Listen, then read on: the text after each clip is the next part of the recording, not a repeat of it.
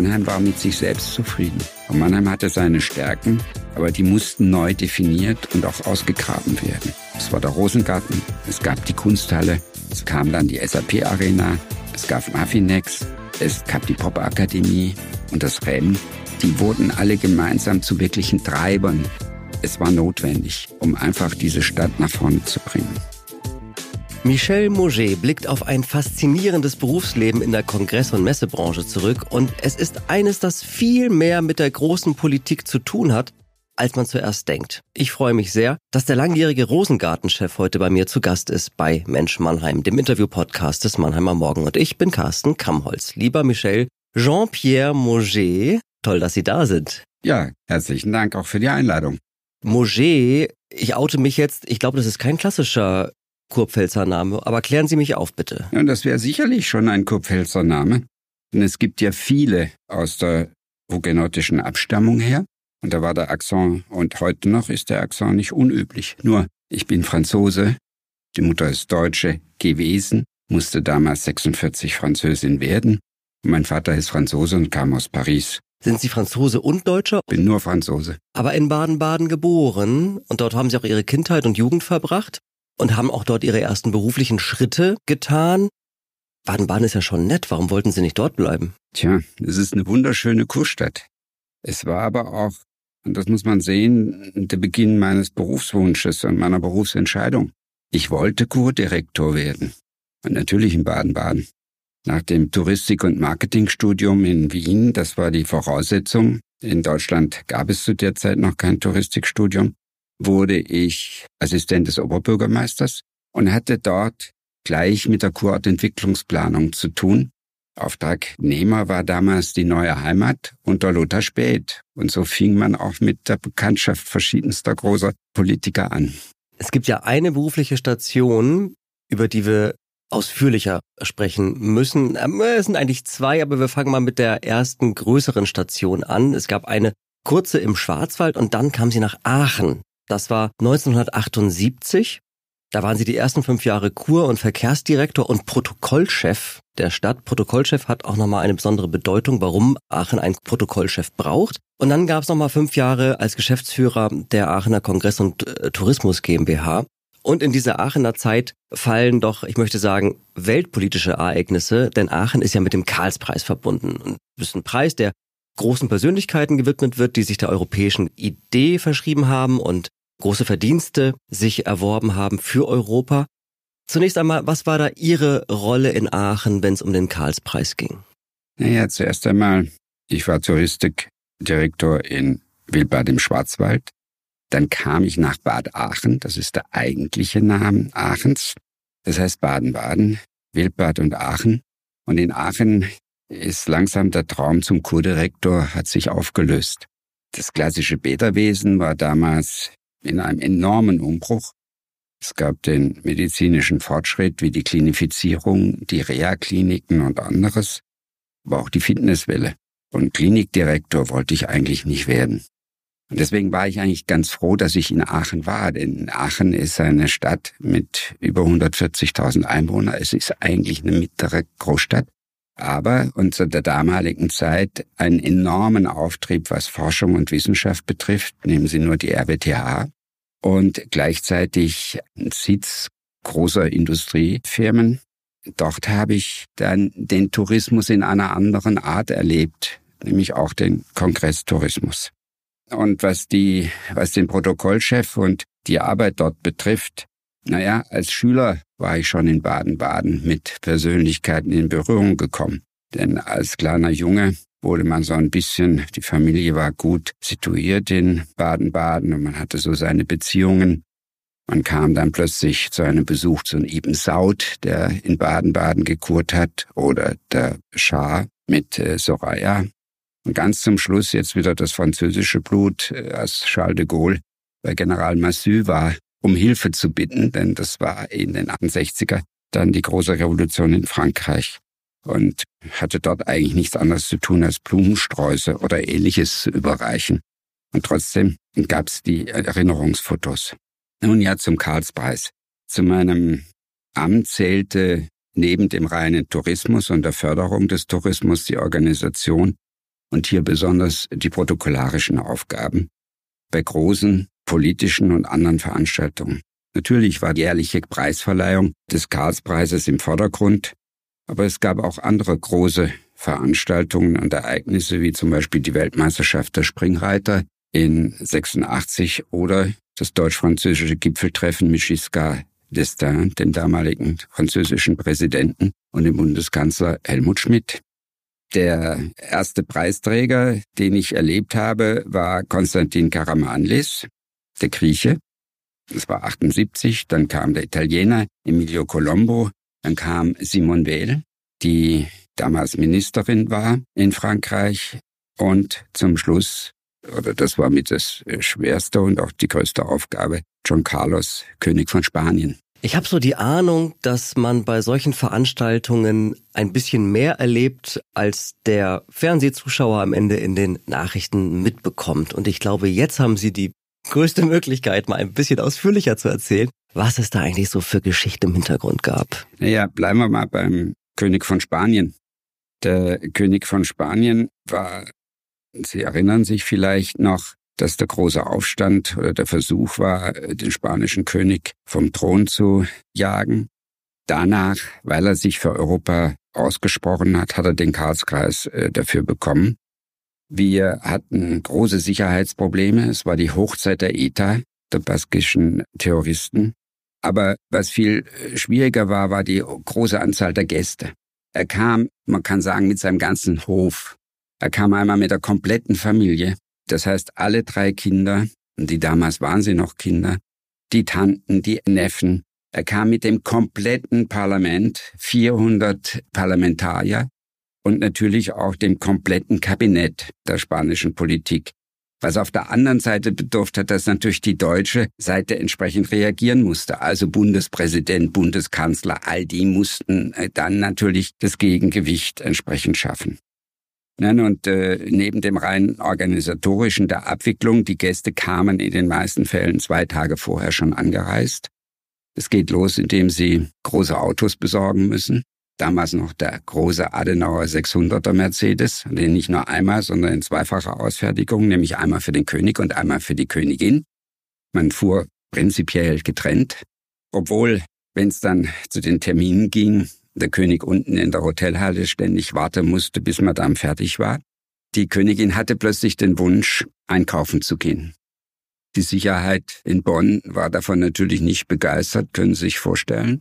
Nun, wir sind an einem Nachmittag dann vor Himmelfahrt in die Stadt gefahren mit dem großen 600er und hielten an dem größten Kaufhaus, denn sie hatte einen Wunsch. Sie brauchte eine Badehose für Philippe, der neun Jahre alt war und der anscheinend einen hohen Bedarf an Badehosen hatte. Und es war ja so der Beginn des Sommers.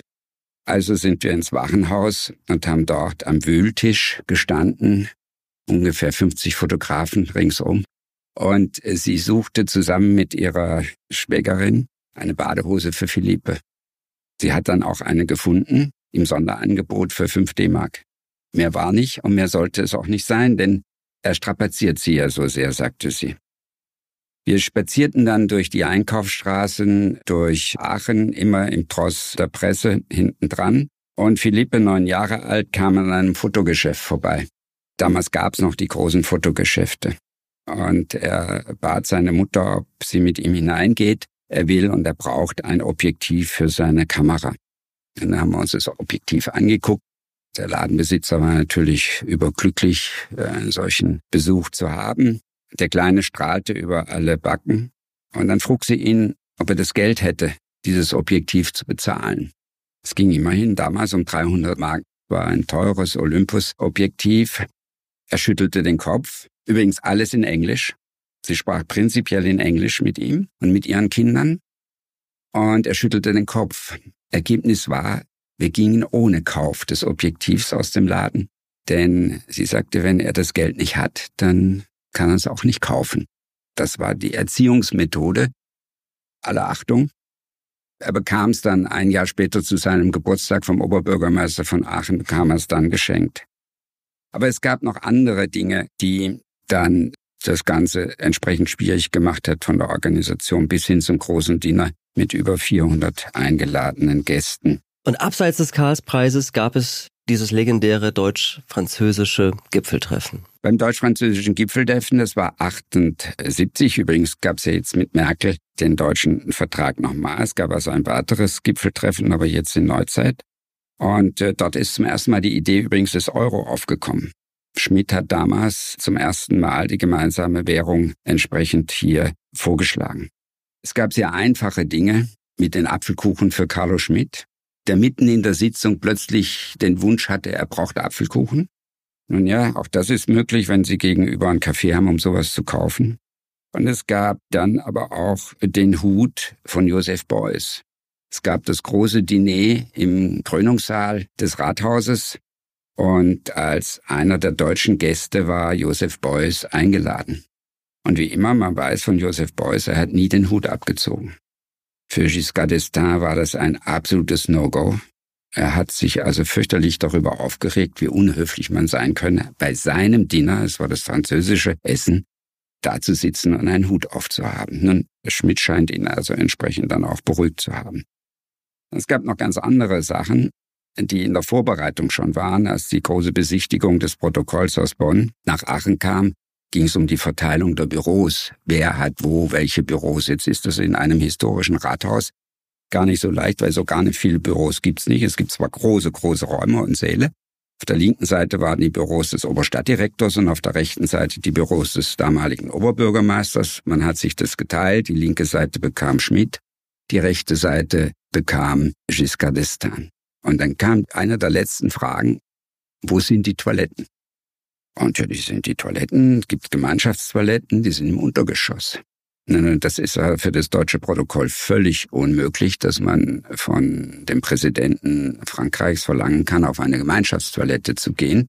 Also suchte man eine Lösung, für ihn eine Individualtoilette zu bauen. Für Schmidt war das gar nicht notwendig. Er kann durchaus auf die äh, normale Toilette gehen.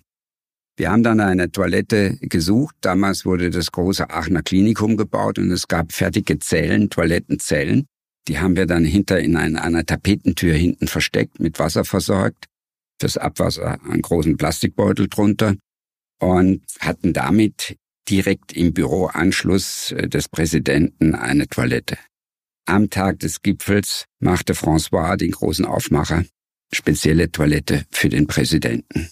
Es gab sehr viel Ärger. Es war protokollarisch. Äh, Giscard hat sich sehr beschwert darüber, was kein sehr schöner Beginn war einer solchen Verhandlung, äh, dass man ihm also so etwas zumutet, dass man für ihn eine spezielle Toilette gebaut hat. Gut, die Deutschen meinten es gut, aber es war natürlich geschehen und die Toilette war da. Sie wurde im Übrigen einmal benutzt. Von wem wissen wir nicht. Wenn man über Jahre Staatenlenkern auch auf solche Weise irgendwie näher kommt und sie anders kennenlernt und sie auch als Menschen erlebt hinter den Funktionen, verändert das den Blick auf die Politik? In gewisser Weise schon, denn eines entdeckt man plötzlich. Es sind nicht die großen Heroen. Es sind eigentlich Menschen wie du und ich. Es sind im Großteil unglaublich nette und sehr höfliche Leute. Es gibt natürlich auch beherrschende neue Typen und raue Typen, insbesondere wenn die Mentholzigaretten fehlen oder ausgegangen sind. Mussten Sie auch Mentholzigaretten mal besorgen? Ja, na gut, die hat dann, die hat dann der persönliche mitgebracht, aber bis der sie dann aus der Tasche zog, ging's eine Weile und das war für ihn nicht unbedingt nervend beruhigend, ich mal so definieren.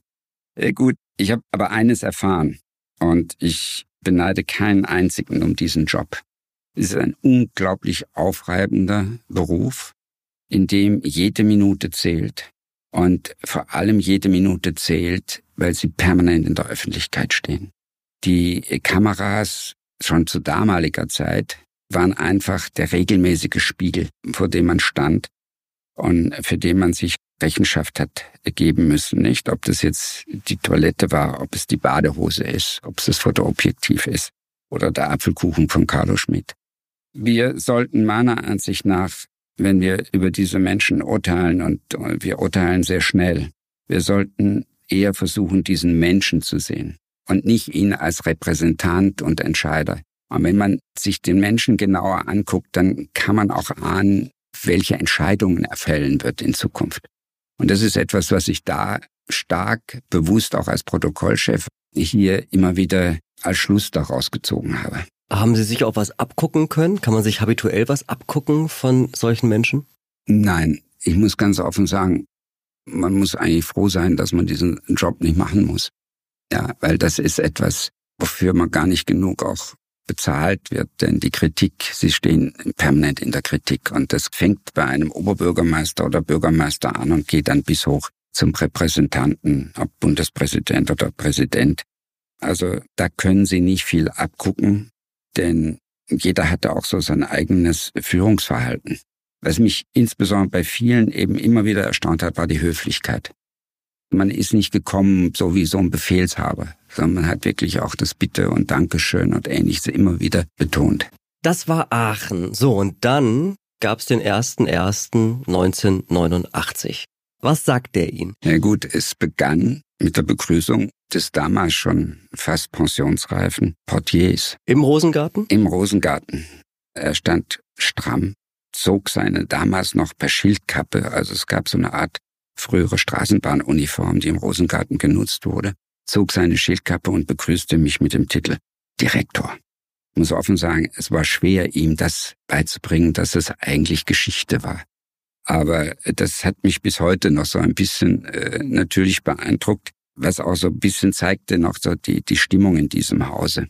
Das haben wir dann doch sehr bald entsprechend abgeschafft. Es war eine städtische Behörde und Sie haben gerade gesagt, Sie haben es abgeschafft. Warum war das notwendig? Ich glaube, dass die Politik, insbesondere der Oberbürgermeister und der damalige Dezernent äh, Südmersen, sich wirklich bewusst waren, dass es eine Änderung geben muss in der Art und Weise, wie der Rosengarten genutzt wird und in der Art und Weise, wie der Rosengarten auftritt. Damals hatten wir einen Zuschussbedarf, der weit über 10 Millionen D-Mark lag.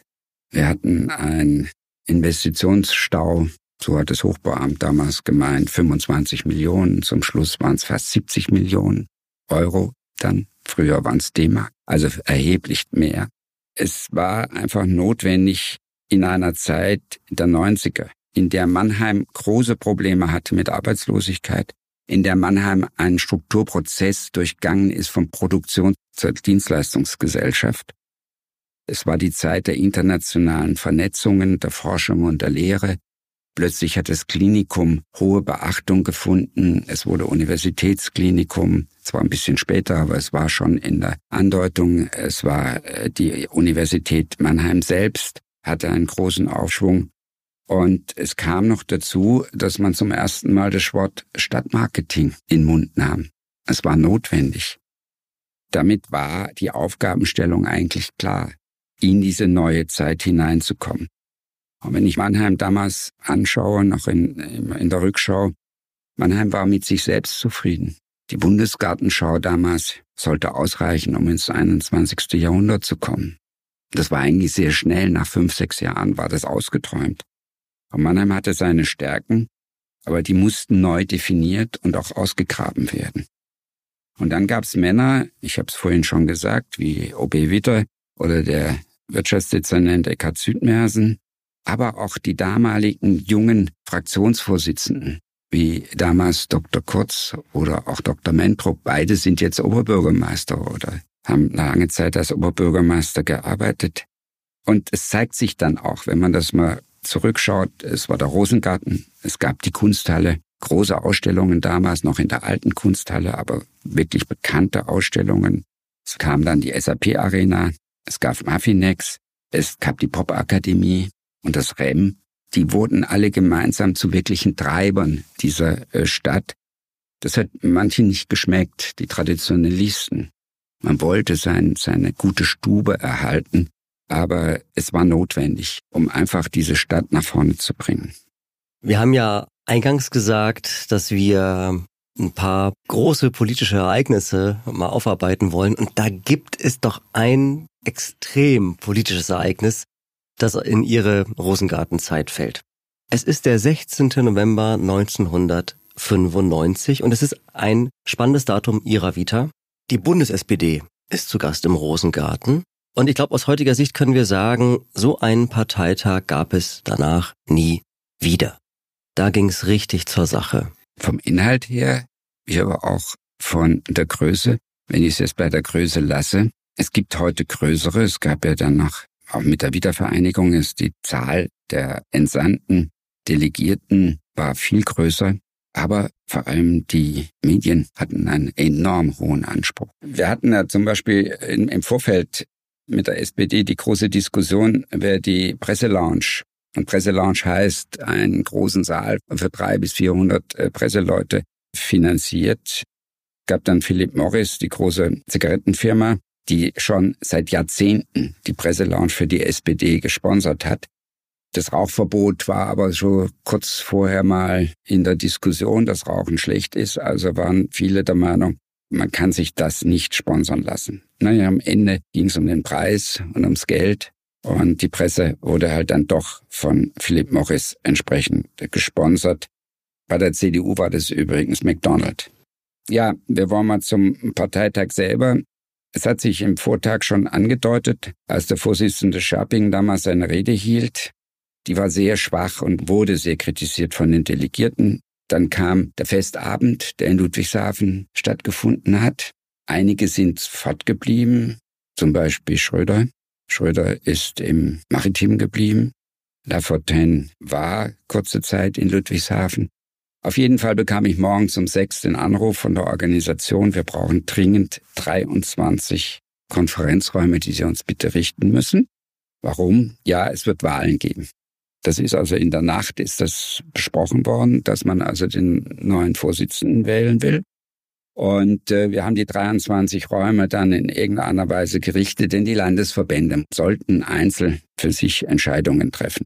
Das ist nie zustande gekommen, die Räume sind nie genutzt worden, denn man brauchte die Stimmung der anderen. Man wollte wissen, was macht der Landesverband und was macht der Landesverband. Aber hatten Sie die Räume überhaupt? Wir hatten die Räume und wir hatten sie ja auch geteilt, teilweise künstlich geteilt. Wir hatten zum Beispiel für die Organisation über 120 Büroeinheiten gebraucht die man entsprechend geteilt hat. Die Räume hatten wir zu dem Zeitpunkt noch nicht ganz, weil auch das Dorin zu der Zeit noch im Bau war. Leider. Es war nicht fertig. Auf jeden Fall sind alle im Saal geblieben, sind in die verschiedenen Ecken gegangen und haben dann Kuriere quer über den Saal geschickt, um sich auszutauschen, wer was, wie, wo, wann gewählt wird. Nachdem also dann Lafontaine gewählt wurde, fing der Stress eigentlich richtig an. Denn wir hatten ja damit gar nicht gerechnet. Wir bekamen innerhalb von vier Stunden die Anfragen von über 120 Fernseh- und Radioanstalten, die mit ihren Übertragungswagen kommen wollten. Also wo platzieren wir die? Wie kriegen wir äh, die eine Straße gesperrt, um die da alle aufzustellen? Noch schlimmer war das große Problem, wie versorgen wir die mit Strom? Und vor allem, wie versorgen wir die mit Telefon? Das war zwar dann Angelegenheit der Telefongesellschaft, also der Deutschen Bundespost damals. Und ich erinnere mich noch, dass wir viermal den Saal gewechselt haben wegen Überfüllung für die Pressekonferenz von Herrn Lafontaine. Bis wir dann wirklich wieder im großen Saal gelandet sind. Weil, also, das war natürlich die Sensation. Das Ganze ging dann doch noch einigermaßen gut rum. Und als ich dann in mein Büro kam, denn diese Büroflucht war die Büroeinheit für Herrn Scharping und seine Sekretärinnen und seine Mitarbeiter, äh, als ich da reinkam, war das also nicht nur eine mediale und politische Bombe, die vorher aufgegangen ist, sondern auch diese Bombe ist in unseren Büros quasi richtig aufgegangen. Wie sah das denn aus? Das Büro war also richtig durcheinander. Es war die Rede von ihm, lag zerstreut auf dem Boden. Und mehr will ich eigentlich gar nicht sagen. Ich weiß nur eins, ich habe sie aufgesammelt und sie ist jetzt im Stadtarchiv, dieses Redemanuskript. Weil man merkte eines, die enorme Enttäuschung die enorme Verbitterheit, die hier diesen Mann getroffen hat, der mit Sicherheit nicht damit gerechnet hat, dass er innerhalb von wenigen Stunden abgewählt wird. Dieser Parteitag hat ja die Abgründe von Politik offengelegt. Haben Sie Scharping und Lafontaine an dem Tag auch abseits des Rampenlichts erlebt oder gar nicht? Nein, gar nicht. Sie kommen da nicht an diese Personen heran. Das ist nicht eine. Ich weiß nur eines. Vier Wochen später war Schröder bei uns zu Besuch im Haus und das Erste, was er gesagt hat, ich bin unschuldig. Also es zeigt es schon sehr deutlich, was da hinter den Kulissen wirklich passiert ist. Sie haben vorhin sehr respektvoll über hohe Politiker gesprochen. Hat dieser Parteitag Ihr Bild von Politik nochmal korrigiert? Ja und nein. Wobei ich einfach sagen muss, Sie erleben dieses Abservieren von Menschen, erleben Sie eigentlich in allen Bereichen. Denken Sie nur an Vereine. Im kleinsten Fußballverein geht's dann plötzlich hoch her. Und das ist da nicht anders. Da jetzt den moralischen zu spielen und zu sagen, das kann man anders lösen, ich glaube, das können sie nicht anders lösen. Die Menschheit ist in der Richtung sehr, sehr egoistisch. Hat wenigstens Lafontaine die Rechnung pünktlich bezahlt? Die hat er. Im Gegenteil, Lafontaine war noch mindestens anderthalb Jahre Kunde bei uns. Und zwar aus dem einfachen Grunde, er war sehr klein. Und jedes Mal, wenn er ans Rednerpult kam, und es waren Einheitsrednerpulte, musste man ihm also eine kleine Kiste unterstellen, damit er also übers Rednerpult hinweg gucken konnte. Und wir waren das erste Haus in Deutschland, die einen elektrisch verstellbaren Rednerpult hatten. Und diesen hat er sich permanent ausgeliehen.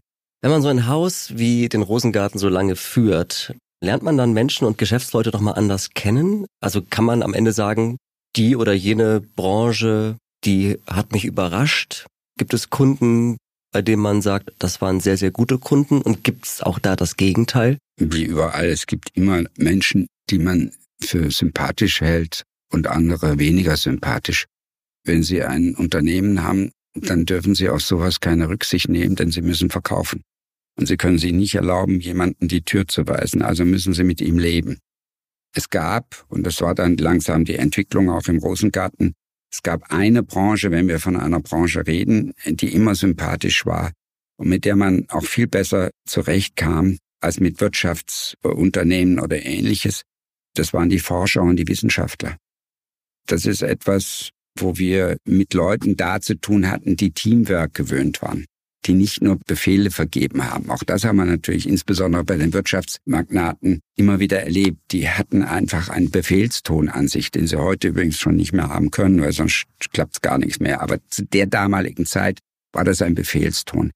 Und das war nicht immer sehr angenehm, ja nicht immer sehr angenehm ist ein guter Übergang, weil wir haben vor ein paar Wochen mal zusammengesessen und da haben Sie über sich gesagt, ich bin ein sturer Hund. Was sagt das denn über Sie aus? Naja, also erstens hätten wir das, was wir in 20 Jahren geschaffen haben, nämlich die Basis heute des Erfolgs des Hauses. Der ganze Ausbau, die Investitionen von über 150 Millionen, die wir getätigt haben und auch noch tätigen müssen in diesem Haus. Aber ich will eines hier sagen, es gab mal einen sehr jungen Kommunalpolitiker in Mannheim.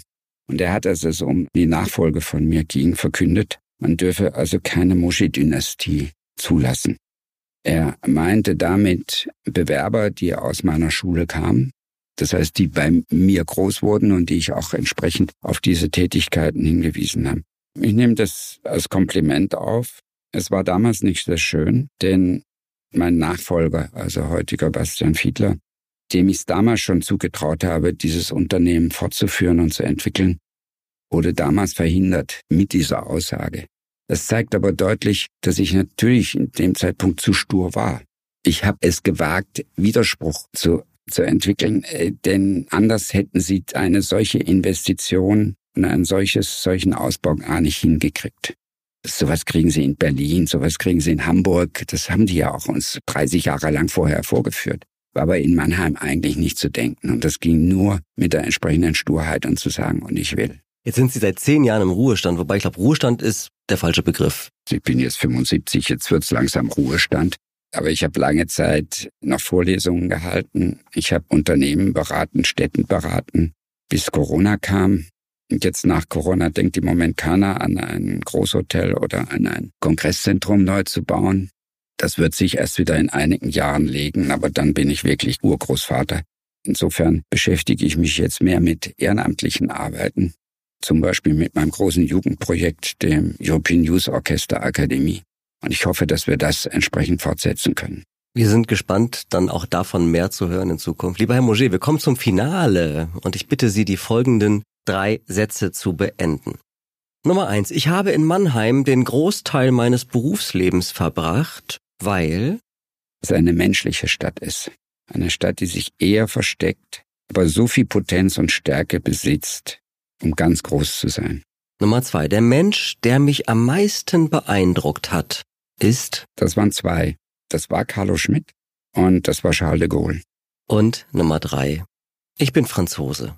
An Frankreich liebe ich am meisten die Wochenmärkte und das Laissez-faire. aber auch die Revolution. Sehr schön. Herzlichen Dank für Ihren Besuch und dieses spannende Gespräch, lieber Michel Mauger. Danke. Das war Mensch Mannheim. Vielen Dank für eure Aufmerksamkeit. Ich freue mich wie immer über Feedback und Ideen für neue Folgen gern per Mail an podcast.marmo.de. Bis zum nächsten Mal. Euer Carsten Kamholz.